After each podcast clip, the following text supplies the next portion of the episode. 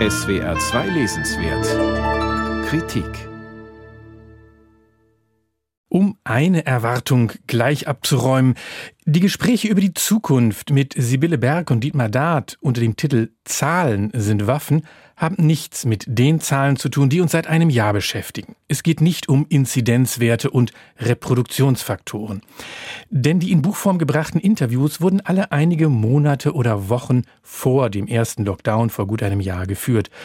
So zeigt sich, dass zwei Intellektuelle, die sich in ihren Werken mit der Zukunft beschäftigt haben, die allernächste Zukunft auch nicht auf dem Zettel hatten, aber das hatten ja die wenigsten. In den drei abgedruckten Interviews werden eine Autorin und ein Autor präsentiert, deren damals noch frische Veröffentlichungen Grime von Sibylle Berg und Nie Geschichte von Dietmar Dart Anlass für diese Gespräche gaben. Das eine ist ein Roman im Setting eines Überwachungsstaates, das andere ein 950 Seiten Werk über Science-Fiction-Literatur. Während sich Sibylle Berg in der Pose der Unzeitgemäßen gefällt, was angesichts ihres Erfolges etwas merkwürdig anmutet, zeigt sich Dietmar Dart als ein wirklich Unzeitgemäßer. Nicht so sehr, weil er positiv an Marx und Lenin anknüpft, sondern vor allem, wie er das tut, mit einer empathischen Vorstellung von Fortschritt. Dart möchte mit seinen Arbeiten dazu beitragen, dass es in Zukunft ein reicheres Bewusstsein gibt. Mit Hegel geht Dart von einem Fortschritt des Geistes aus und einem Fortschritt der technischen Möglichkeiten, die er mit positiver Spannung erwartet. Dabei geht für ihn die Imagination der Erzähler und der Mathematiker der Kunst der Ingenieure voraus. Ich glaube nicht, dass man etwas erfinden kann, von dem völlig ausgeschlossen ist, dass es auch wirklich existieren kann, sagt Dart mit Blick auf die Imagination der Erzähler.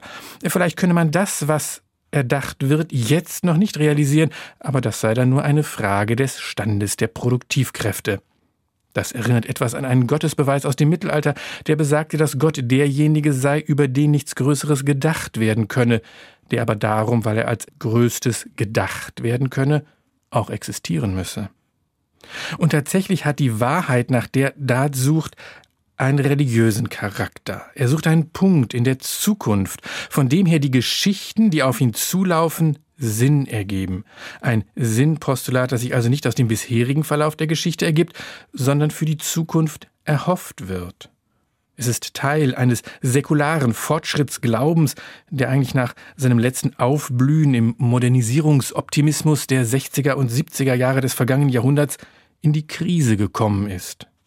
Denn es versteht sich für die meisten Menschen nicht mehr von alleine, dass der Geist des Menschen irgendwie dialektisch fortschreitet und dass die später Geborenen sich gegenüber den früheren glücklich schätzen können. Die jungen Leute, die für Klimaschutz protestieren, sehen ihre Zukunft nicht als golden, sondern als apokalyptisch an. Und es mutet etwas aus Zeit und Raum gefallen an, wenn Dart verkündet, dass man aus den vergangenen Kämpfen der Kommunisten doch so viel lernen könne für eine Verwirklichung des Kommunismus in der Zukunft.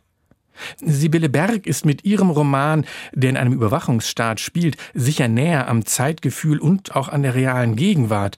So wie sie es beschreibt, ist es zum Teil schon oder könnte es schon bald sein. Sie fordert, nicht die Augen zu verschließen vor dem, was passiert.